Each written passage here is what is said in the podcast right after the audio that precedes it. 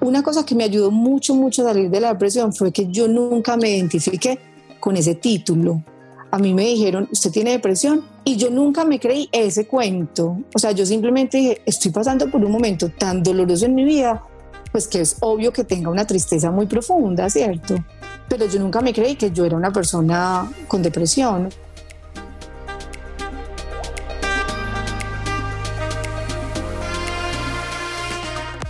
Hola, soy Tatiana Velázquez.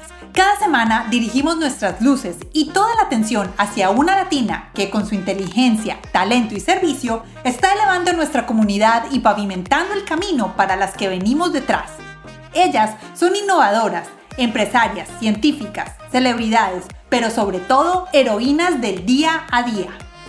Sus acciones, valentía y dedicación nos dicen en voz alta que como mujeres hacemos la diferencia y hoy pueden ser tus mentoras. Bienvenidas a Latinas Mastermind. Hola a todos, ¿cómo están? Bienvenidos a este nuevo episodio de Latinas Mastermind. Hoy está con nosotros una mujer que a mí me ha impactado mucho la historia de ella. La conocí a través de una amiga, que ella es muy amiga mía del colegio y es compañera del colegio y amiga de esta persona en común que es Diana Palacios. Muchas gracias por habernos puesto en contacto. Y hoy está con nosotros Claudia Cárdenas.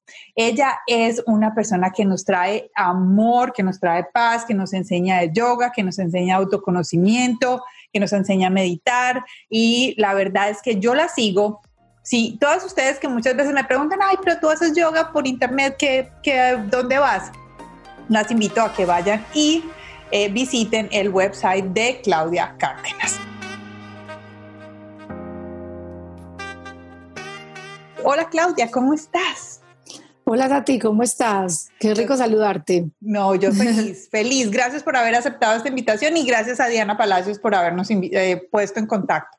Claro, tan linda Dianita. Un abrazo grande para Diana. Claro, mira, cuando ella me mandó la invitación tuya, te voy a decir, ella me dijo, ella es una mujer resiliente. Y esas son las mujeres que necesitamos escuchar. Y por eso fue que me compartió tu contacto. Entonces me pareció muy lindo esa introducción que además que fue muy corta, o sea, ya no tuvo que extenderse. Solo con esa palabra yo dije, mm, me interesa, veamos qué es lo que veamos qué es lo que tiene Claudia, ¿Qué es lo que tiene? qué es lo que tiene Claudia para que Diana diga esto. Entonces, bueno, muchísimas gracias por estar aquí y vamos a comenzar preguntándote quién eres tú, dónde estás, dónde, dónde vives, qué haces.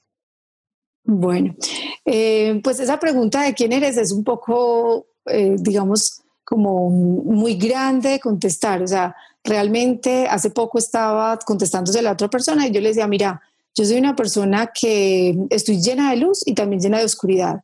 Entonces, eh, yo todavía no me atrevería a definirme, porque cuando nos definimos, quedamos como acortados y cuando las palabras definen los, cuando el, lenguaje no alcanza muchas veces para definir lo que, lo que queremos compartir. Entonces, eh, no, no, alcanzaría a definir quién es Claudia Cárdenas, pero pudiera contarles un poco qué he hecho, eh, qué he hecho, qué he hecho en la vida y a qué me dedico, y a qué me dedico, claro.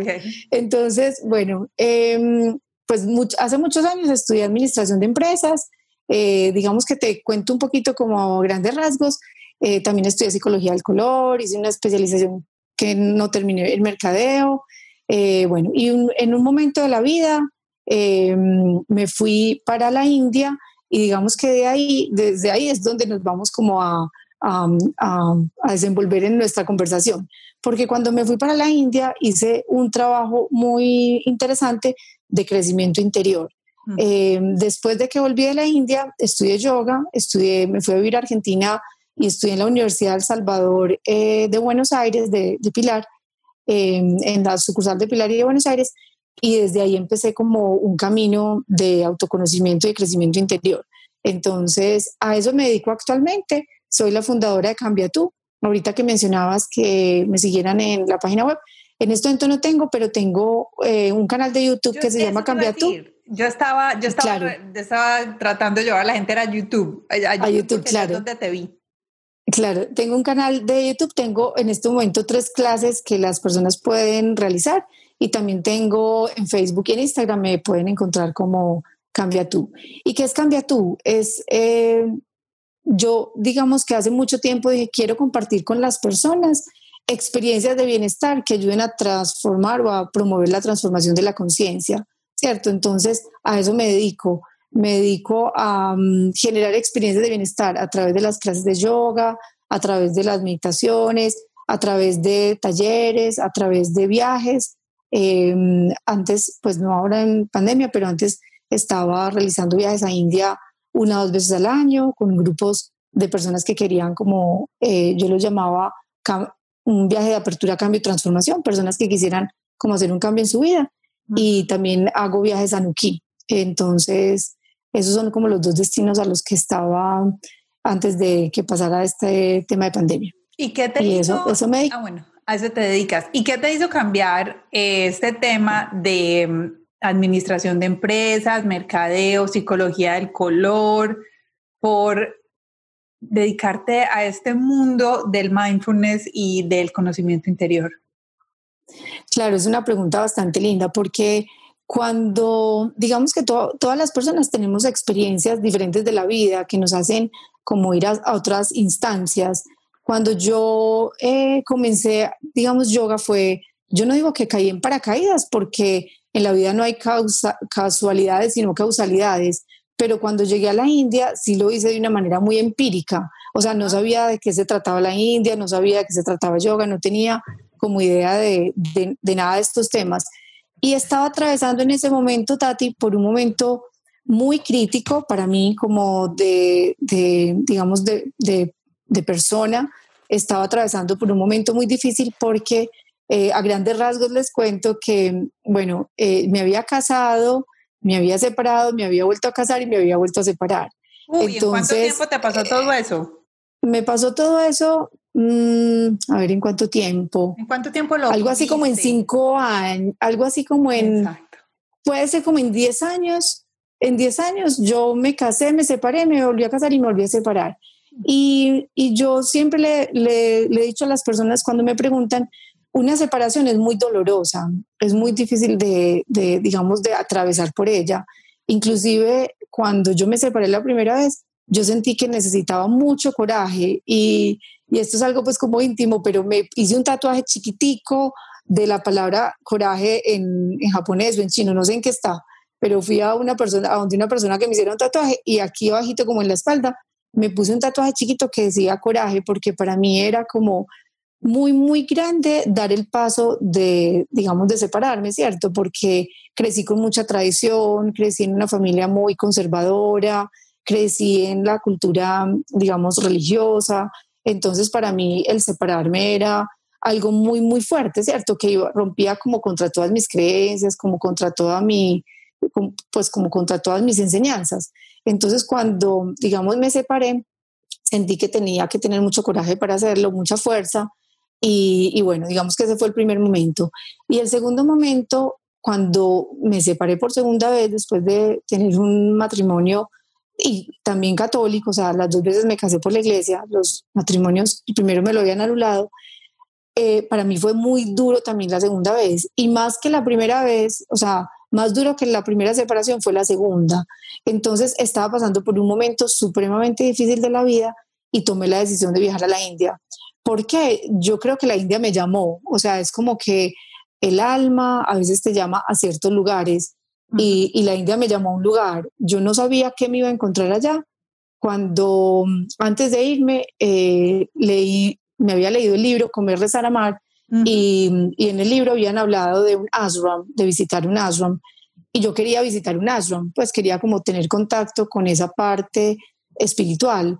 Y mm, fui porque una tía me recomendó ir a un ashram, fui a un ashram que se llama Aurovali Ashram y una persona, otra persona cercana también me recomendó ir al mismo lugar. Entonces cuando llegué allí, em, pues no entendía nada de qué se trataba en absoluto esa experiencia, pero para mí fue una experiencia que cambió completamente, digamos, la vida, o sea, el rumbo o el camino que yo tenía o el significado de la vida. Em, y fue muy, muy, muy grato. A partir de ese momento, empecé este contacto con el yoga y con el camino del autoconocimiento. O sea, cuando te fuiste para la India todavía estabas en tu profesión de, de administrador, sí, de administrador, de, haciendo, de todo eso. Entonces, bueno, terminaste todo esto y literal como en la, en la película o en el libro, te fuiste para la India. ¿Y cómo fue tu experiencia? para la India. ¿Y, tu, y tu, experiencia fue parecida a la del libro o no? Bueno, esta es una pregunta frívola, pero no me importa, quiero saber. No, es diferente. Pues yo, diga, yo pienso que todas las experiencias son distintas. O sea, yo me fui por un tiempo, digamos que inclusive me iba a hacer un recorrido diferente al que terminé haciendo. Me iba para la India por tres meses y me quedé siete. Entonces llegó un punto cuando empecé un recorrido de viaje, de, de, paseo, y llegó el momento en que iba a ir al ashram y me iba solamente por ocho días, cuando quería conocer un maestro, quería estar en contacto con, digamos, con, con ese mundo.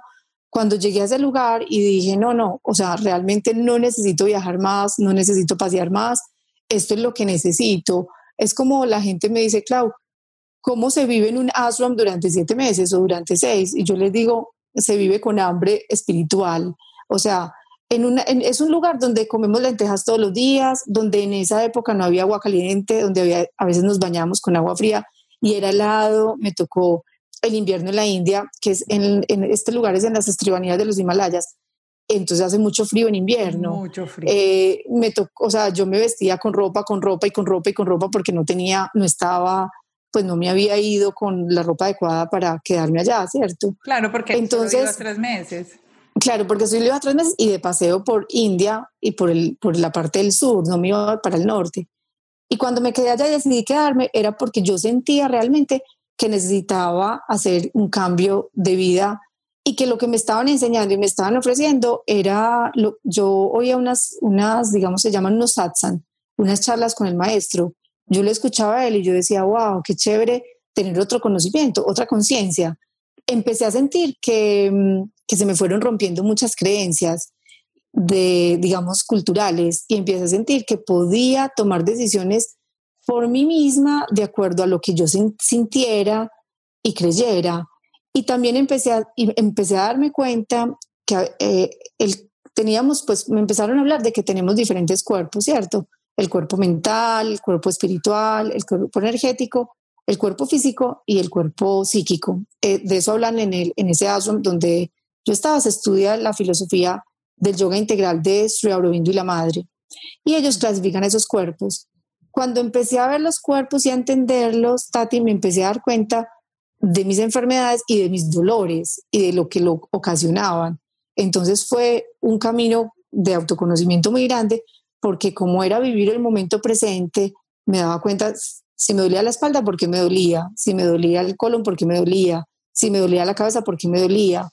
Y empecé a tomar conciencia de muchas cosas en la vida que cuando estaba en, mi carrera de administradora de empresas y de ejecutiva y demás, pues no tenía tiempo, ¿cierto? Entonces, o sea, podemos decir cuál, eso es súper interesante porque te fuiste, digamos, con, de paseo como para cambiar el ambiente, digámoslo así, por, por un tema personal que estabas pasando y terminaste encontrándote a ti misma, básicamente. Claro, la gente me decía, claro, pero ¿por qué tú tienes que ir tan lejos para encontrarte a ti misma? Realmente no es que no se encuentre a uno mismo tan lejos, sino que tal vez quizás ni siquiera me he encontrado, o sea, tal vez quizás todavía me estoy descubriendo. Lo que sí empecé a hacer es a darme cuenta de, muchas cosas dentro de mí, ¿cierto? Ah. Y a darme cuenta de que no solamente somos un cuerpo físico, eso para mí fue un gran descubrimiento, ¿cierto? Ah. Eh, porque pensamos que nosotros nos morimos y se muere el cuerpo físico y ya, y no pasa nada más. Entonces, darme cuenta que también somos energía, pues que somos energía y que hoy en día lo habla mucho la física cuántica, ¿cierto? que darme cuenta que las enfermedades, digamos, nosotros mismos las podemos causar a través de nuestras emociones y nuestros pensamientos, pues también eso fue muy revelador. Entonces descubrí un montón de cosas que antes no, no había descubierto. Una de las, digamos, de, las, de los grandes descubrimientos o de, los, o de lo muy, muy lindo que me pasó eh, fue que cuando yo llegué a ese lugar, yo estaba muy triste porque pues por lo que les, les acabo de contar, me había separado, ¿cierto? Por segunda vez. El maestro en un momento me, me mira como a los ojos y me dice, ¿por qué está tan triste? Y yo le conté, pues como todo lo que me había pasado. Además de, lo, de mis separaciones, cuando yo tuve, cuando yo tenía 12 años, mi mamá se había muerto. Entonces, digamos que eso para mí también era parte como de toda una vida elaborando un duelo que tampoco nunca me explicaron nada, ni entendí nada, ni, ni, ni nunca nada, ¿cierto? Nadie me habló de la muerte, ni qué pasaba, solamente, solamente cielo infierno. Claro, solamente pasó y solamente cielo e infierno y ya, o sea, no, no entendía muchas cosas. Entonces, pues como niña o como adolescente o como empecé a hacerme muchísimas preguntas de, muchas cosas. Bueno, dentro de esa tristeza, yo le conté al maestro que eh, yo era, había sido diagnosticada con depresión y que tomaba medicamentos para la depresión. Y él me dijo, usted está alimentando la depresión. Si usted confía, deje de tomar los medicamentos y eh, pues si confía en la divinidad, si confía en Dios, allá no hablan de Dios, pero hablan de divinidad, pues es realmente Es, es, paralelo pues a, nuestra cultura. Podemos hablar claro, de un ser supremo. Claro, un ser supremo, claro. Okay. El creador de todas las cosas, pues es, es ilimitado, omnipotente, omnipresente, todo. Entonces me dijo, si usted realmente confía en Dios o en la divinidad, no se tome más las pastillas porque va a alimentar la depresión. Lo que está haciendo es engordarla. Ella está muy contenta con usted. Entonces yo dije, claro, o sea, como que lo entendí y dije, si yo estoy realmente haciendo un trabajo de crecimiento interior, voy a confiar y voy a confiar en esa fuerza superior y también voy a confiar en, mí. Obviamente estaba muy cuidada, pues yo estaba en un lugar donde me sentía muy cuidada y existía este maestro al cual yo pues le había, digamos, eh, pues entregado mucha, eh, o, me había, o me había dado mucha confianza. Entonces, eh, yo tomé la decisión. Sí, no literalmente. Tú sola en tu casa en una cuarentena. Claro, claro, no estaba sí, sola. Sí, y estaba recibiendo, todos los días estaba haciendo clases de yoga, todos los días meditaba, tenía una alimentación, digamos, allá es vegetariano, tenía una alimentación saludable, no estaba consumiendo ni alcohol, ni fumaba, ni, ni ninguna eh, pues alucinógeno. O sea, ah. eh, claro, estaba, estaba siendo supremamente saludable en el, ambiente, en el ámbito en el que estaba. Todos los días meditando, leyendo libros que solamente te enriquecen como el espíritu, o sea, que, o, o teniendo charlas y conferencias con este maestro, estaba muy bien. Entonces dije, sí, fui literalmente al cuarto y todas las cajitas de medicamentos que me había llevado para la depresión, que en ese momento creo que se llamaban Silan, los boté a la caneca y, y, ya, y a partir de ese momento pues nunca más los volví a, a, a necesitar, afortunadamente. Uy, eso es un paso muy grande. Además, es un paso de confianza, digo yo, creo. Es un paso de confianza en ti misma y es un paso de confianza en la situación que estás viviendo que me parece claro. que es bien importante. Entonces, digamos que, ¿cuál fue para ti tu mayor um, aprendizaje durante esos siete meses en la India? Yo tuve muchos aprendizajes. Uno de ellos fue como soltar creencias. O sea, nosotros estamos, igual continuamos con creencias, ¿cierto? Pero digamos creencias que nos limitan. Porque yo en este Ajá. momento soy una chica llena de creencias. ¿cierto? Ajá. Pero creo en cosas que me expanden, no okay. que me limitan. Eso Entonces, me gusta, estoy tomando nota. Claro, tranquila. Porque, claro, tenemos un montón de nociones y de creencias, fruto de la sociedad, fruto de, de, de nuestra crianza, fruto de, de los colegios, de los padres, de la familia, pero que son creencias limitantes. Entonces, cuando yo empecé a darme cuenta que podía pensar, eh, y, ni, y, ni, siquiera pensar, o sea, que yo esas creencias las podía pasar como por el filtro de Claudia, o sea, de lo que para Claudia era importante, de lo que Claudia necesitaba para su vida, de lo que Claudia quería, de lo que le gustaba y de lo que sentía, cuando me pude dar el permiso de, de decir, ok, esto lo creo, esto no lo creo, esto lo creo, esto no lo creo, como cuando uno juega la, a la florecita, me sí, quiere no me sí, quiere. Sí, sí, sí, sí, sí.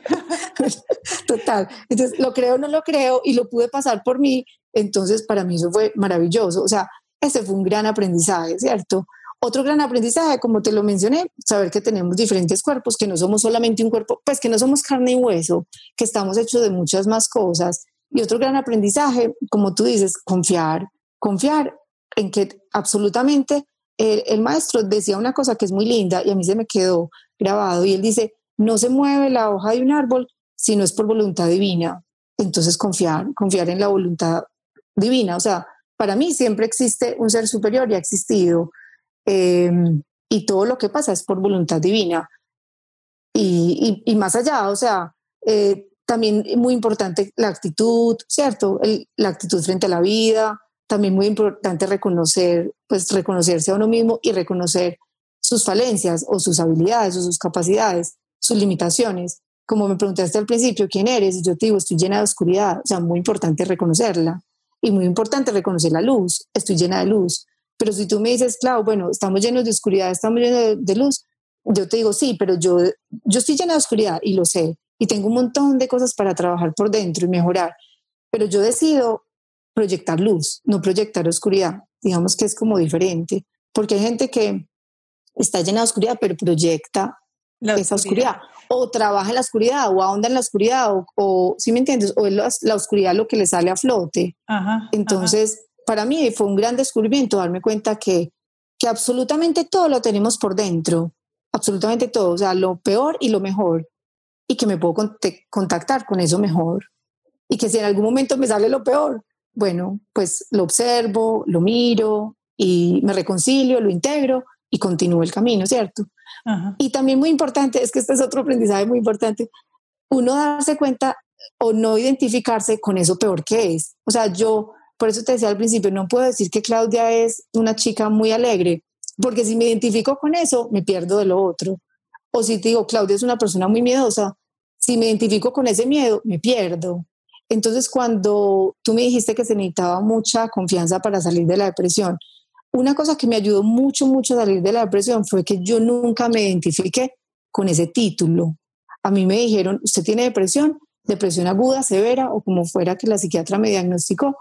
Y yo nunca me creí ese cuento. O sea, yo simplemente dije, estoy pasando por un momento tan doloroso en mi vida, pues que es obvio que tenga una tristeza muy profunda, ¿cierto? Lo que pasa es que como la dejé avanzar y la, y la avanzó, avanzó, digamos, la, la, la situación ya se convirtió en una enfermedad, digamos, más, más crítica. Pero yo nunca me creí que yo era una persona con depresión, o sea, jamás me comporté de esa manera, ni nunca chiquita, ni en la universidad, ni en el trabajo.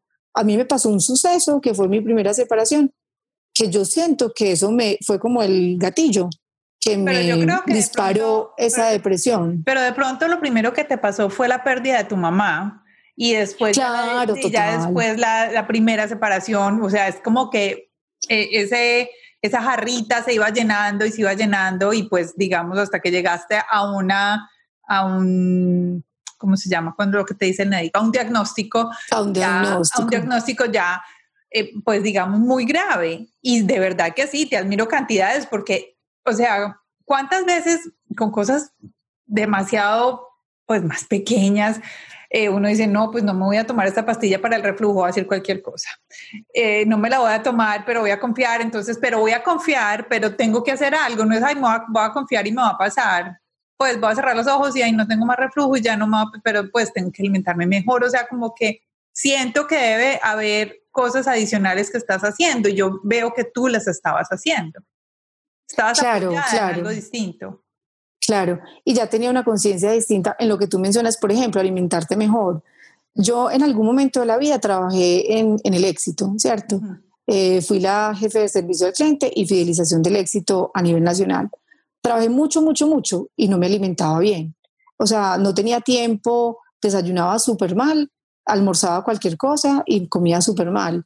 Cuando me fui a vivir a Bogotá después de, digamos que renuncié al éxito porque me iba a, vivir a, a Bogotá a estudiar eh, la especialización en mercadeo en los Andes, fui al médico porque me sentía muy cansada. De hecho, en un momento en el éxito, como en ocho días me diagnosticaron, me incapacitaron como ocho días, me diagnosticaron cansancio como muy profundo. O sea, como no me acuerdo, era una, como una enfermedad que era muy moda en esa época. Sí, sí, sí. Como agotamiento. Agotamiento, eso te a decir como... Un eh, agotamiento físico brutal. Ex, aquí en eh, inglés una cosa, dicen ex, ex, exhausted, algo así. Sí, sí, sí, ya. Sí, como que uno se quema, como que uno se quema del agotamiento. O sea, se te apagó el cerebro, ¡ting! Claro, total, agotada. Eso es, Sí. Y te dejan en los hospitales para descansar. No, no, no me, no me hospitalizaron, pero me incapacitaron como ocho días. Realmente tenía que descansar. Después de eso fui al doctor y me dijeron, usted está desnutrida. Y yo decía, ¿cómo desnutrida? O sea, realmente tengo todas las condiciones físicas, digamos, económicas en ese momento para alimentarme bien y estaba realmente desnutrida, o sea, yo comía demasiado mal. Y en ese momento empecé a darme cuenta que tenía que comer bien y que dependía solamente de mí, no dependía de si tuviera quien me ayudara, otra persona en casa, o sea, dependía de mí. Entonces empecé a, a, meterme un poquito a la cocina y a cocinar. A mí me daba demasiada pereza. O sea, yo solamente me hacía una arepa y ya, un sándwich, y era eso. Y porque vivía sola, pues en un momento de la vida viví sola. Entonces, para mí era súper importante ese tema de la alimentación. Y cuando, cuando, digamos que me diagnosticaron la depresión en, en principio, que fue más o menos como el año 2000, ahí no trabajé con la depresión, ¿cierto? Eh, perdón, con la alimentación, ahí no trabajé con la alimentación. Pero después, eh, Tati, como a los ocho años que yo ya había dejado el medicamento, yo duré seis años más o menos del 2000 al 2006, no, al 2008, en realidad fueron ocho años tomando medicamento. Cuando volví en el 2009 de India, sí, bueno, tuve una, tenía una relación, una relación amorosa y en el 2010 terminé, terminé esta relación, se, se acabó. A mí me dio una tristeza muy grande y yo me acordé, o sea, era tan grande la tristeza que me acordé, mi, mi mente hizo como clic hacia el momento en que a mí cuando me había dado depresión me habían hospitalizado y volví a sentir esa, y volví a sentir como eso y dije, esta es como la salvación, que me vuelvan a hospitalizar, o sea, uno como que se agarra de, de esos recuerdos. Y en este momento estaba trabajando con una eh, persona que quiero mucho, que se llama Catalina, que trabaja física cuántica, Catalina Alba, y ella me dijo, Clau, es, estábamos haciendo trabajo de física cuántica, ella me dijo, Clau, no permitas para nada, o sea, no permitas esos pensamientos de que te vayan a tener que volver a hospitalizar, ni permitas sentirte deprimida, ni, no permitas absolutamente nada.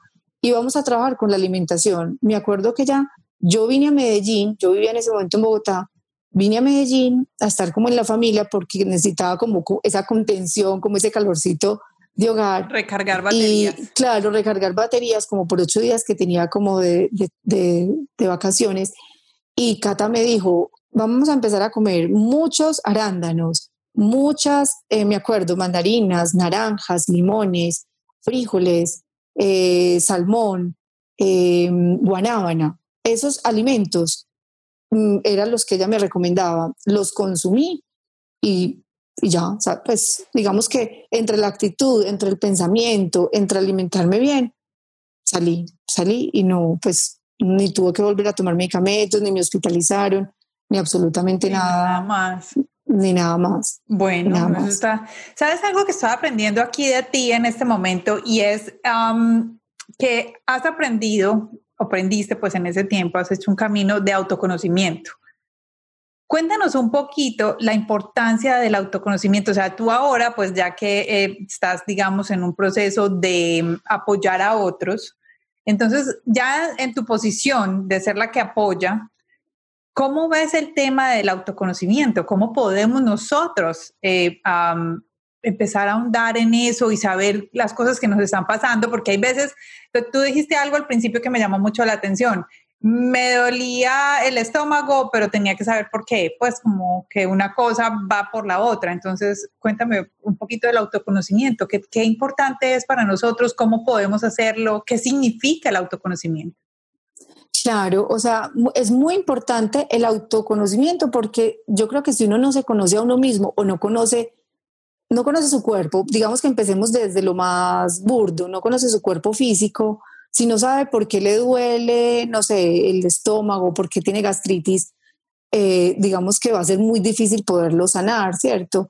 A nosotros nos metieron como una, como, como una teoría de que solamente el médico es quien nos puede sanar, ¿cierto? O que solamente mm, tomando medicamentos es la manera como nos podemos sanar pero digamos que hoy en día está como muy revaluado todo eso, donde nos encontramos con que nuestro cuerpo tiene la capacidad de autosanarse. Entonces, el autoconocimiento es vital para tú poder hacer procesos de autosanación. No solamente el cuerpo psíquico, Claro, tranquila. No solamente del cuerpo físico, sino también del cuerpo mental, del cuerpo emocional, del cuerpo, del cuerpo energético y de la parte espiritual.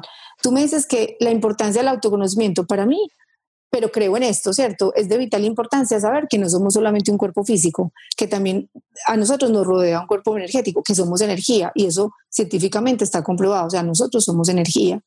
Eh, digamos que hay una persona que habla de la epigenética, donde dice que nosotros no heredamos sino el 1% de nuestros genes. Eso ya es un, como un avance muy, muy, grande en, digamos, en, en, la, en la nueva humanidad. Darnos cuenta que nosotros no heredamos todo lo que nuestros ancestros traen, sino un 1%.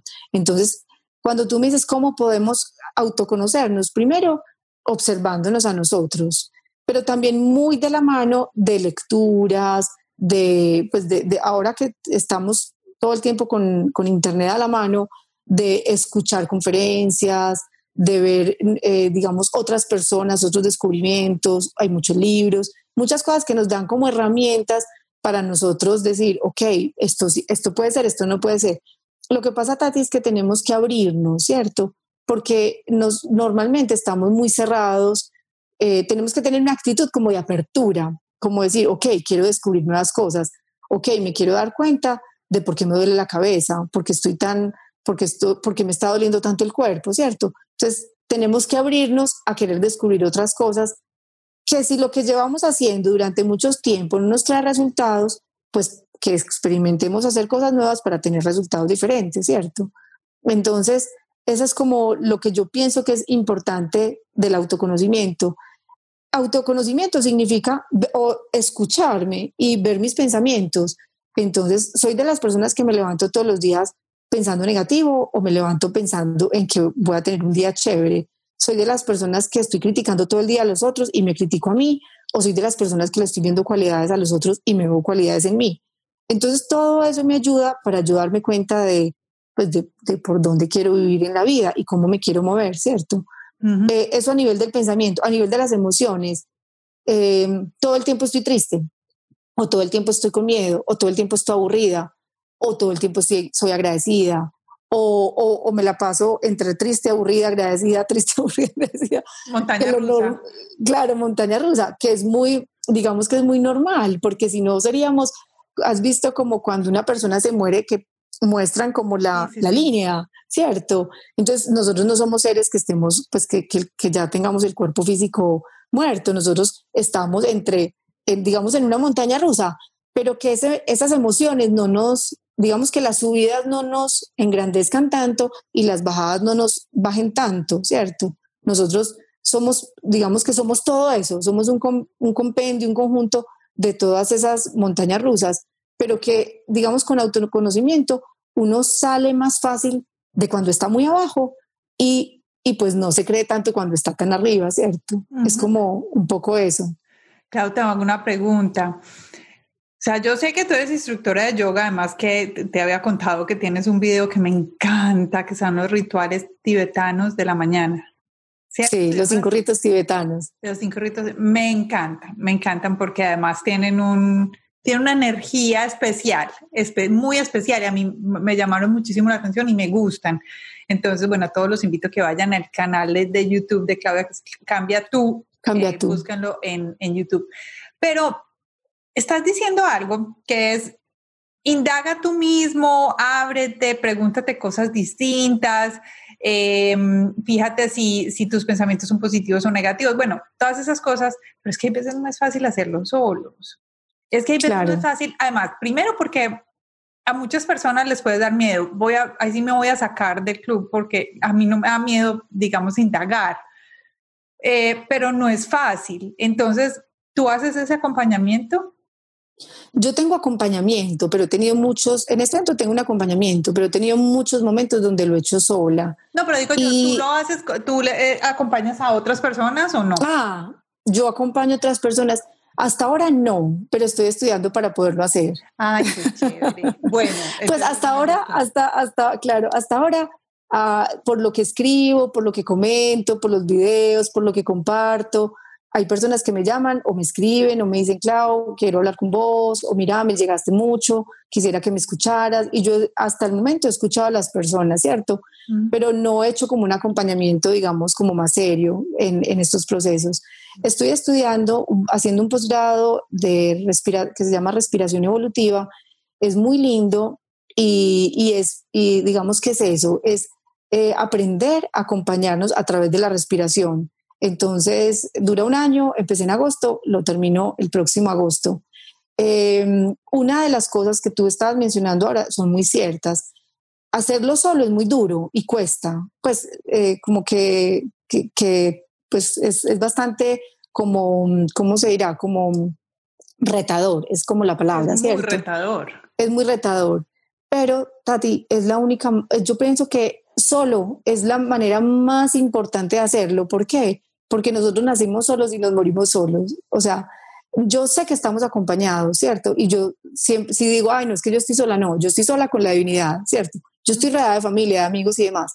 Pero en momentos de la vida donde he sentido como esa cierta soledad, que uno puede estar rodeado de gente, pero puede sentir esa soledad por dentro, yo digo, no, estoy sola con la divinidad, ¿cierto? Ahí me siento requete acompañada.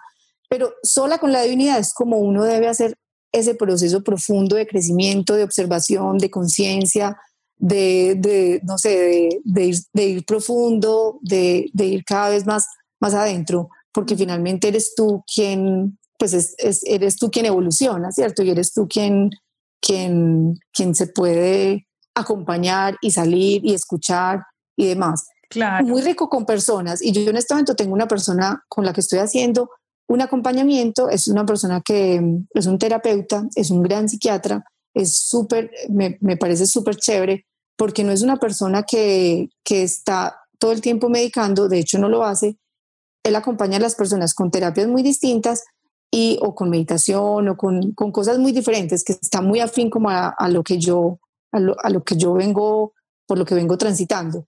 Entonces con él me reúno en este evento cada ocho días, aprendo un montón de cosas, me muero de la risa, me cuenta sus historias, le cuento las mías, me acompaña, pero me da, me da como unas herramientas distintas, inclusive en mis grupos, cuando hago viajes, cuando hago retiros, cuando estoy con los alumnos de yoga, les comparto todo lo que aprendo con él. O sea, yo lo hago como un proceso de, de, auto, de autocrecimiento interior y también porque me encanta compartir lo que, lo que puedo aprender.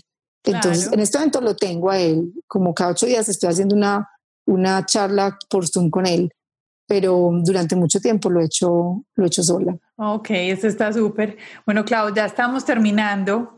Este tiempo se nos fue volando. Sí. Yo quiero que nos digas más o menos, digamos, como las tres preguntas claves con las que las personas deberían de empezar este camino hacia el autoconocimiento. Mira, hay una que la escribí justo hoy en, el, en, el, en uno de los posts en Instagram y en Facebook. Y esa yo me la he hecho muchas veces, como, eh, si yo me fuera a morir hoy, o sea, si yo fuera a trascender, porque digamos que el cuerpo no hay muerte, sino que el cuerpo trasciende. Si yo me fuera a morir hoy, yo estaría contenta y, digamos, más que la palabra feliz, contenta, dichosa, alegre con la vida que he tenido y con la vida que he vivido.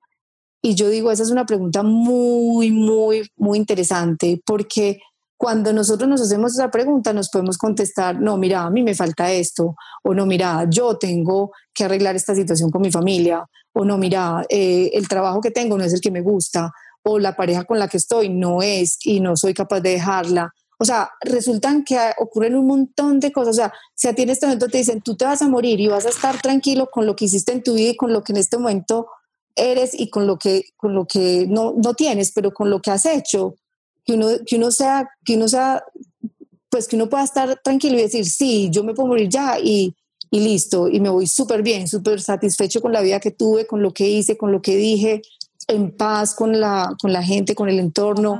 Eso me parece una pregunta súper clave para, para el autoconocimiento. Sí, esa sería la uno. Otra pregunta es, un uno que es como 20. Otra pregunta para el autoconocimiento. Sí. Podría ser como, soy consciente de, de, mi cuerpo, o sea, soy consciente de mi cuerpo físico, de lo que le pasa, de cómo siente, de cómo se expresa, de cómo conversa, de cómo piensa. O sea, ahí estoy involucrando un montón de cuerpos. Esas también serían como 50 preguntas al tiempo. Claro, pero no. Pero soy consciente, o sea, soy realmente consciente. Porque sabes que hay una cosa que yo aprendí muy linda de uno de los maestros de la India. Él ya no está vivo, pero es una gran persona eh, que nos dejó un legado enorme. Y él dice, no importa lo que hagas, sino la conciencia con, lo que lo, con lo que lo hagas. Para ahí, ahí no cabe ni el juzgar ni el criticar, ¿cierto? No importa lo que tú hagas en la vida, pero con la conciencia que lo hagas, porque todos venimos a la vida a hacer cosas diferentes y a pensar diferente, pero lo que importa es la conciencia, ¿cierto? Que lo haga realmente con conciencia. Entonces, es eso, soy consciente como de mi cuerpo, de mis emociones, de mis pensamientos, de todo lo que hago. Esa sería como una segunda gran pregunta del autoconocimiento. Y una tercera, y es como lo que estoy estudiando, que sería como pregunta y respuesta a la vez. Soy consciente de la respiración. O sea, tú, si tú me dices, Clau, un mensaje para el autoconocimiento, yo te diría, respira. Y, y eso es un, pues eso es gratis, eso es, eso nadie te lo va a enseñar, eh, pues no tienes que pagarle a nadie y, y, es simplemente soy consciente de mi respiración. Es, es re básico. Es y, básico. Y te lleva a profundidades muy, muy, muy bonitas. Pues claro, mira, te voy a contar una historia. Yo eh, hace muy poquito, hace un par de, un par de días, alguien me dijo que existía, eh, eh incluso me mandó el libro que se llama Breathe, respirar, eh, eh, que él había aprendido en ese libro que existía un término que era la apnea del email, que es como nosotros con tenemos la respiración cuando estamos mirando los correos electrónicos. Entonces, bueno, eh, ahí te cuento. Entonces, yo creo que ahí podemos empezar el siguiente podcast hablando de ese tema que me parece buenísimo. Clau, muchas gracias por haber estado el día de hoy con nosotras. Por favor, dinos dónde te podemos encontrar. Me pueden encontrar en Facebook, aparezco como Claudia Cárdenas Lara o también como Cambia Tú. Eh, aparece Cambia Tú. En Instagram, cambia guion bajo tú. Y en YouTube pongan Cambia tú, pero como aparecen tantas cosas de Cambia tú, en YouTube pongan Cambia tú yoga eh, o videos de yoga y ahí, ahí, encuentran el canal más fácilmente. O si ponen en, Ay, perdón, dale, dale. O si ponen en YouTube canal, o sea, eh, porque hay, hay, viste que hay una parte donde dice como buscar canales, como que uno hace la búsqueda de canales. Si ponen Cambia tú, sale de una. Ah, bueno, listo. Entonces todos vayan, por favor, sigan a Claudia. Eh, Claudia, una última pregunta. ¿Estás dando clases de yoga ahora? Sí, doy clases personalizadas y clases grupales. De clases personalizadas, digamos que en este momento ya estoy como full en tiempo, pues en tiempos, en espacios, pero tengo clases grupales que los invito para que se unan. Son los martes, esto es, esto es hora de Colombia, bueno, me escriben un mensajito por WhatsApp eh, son los por o, por las redes.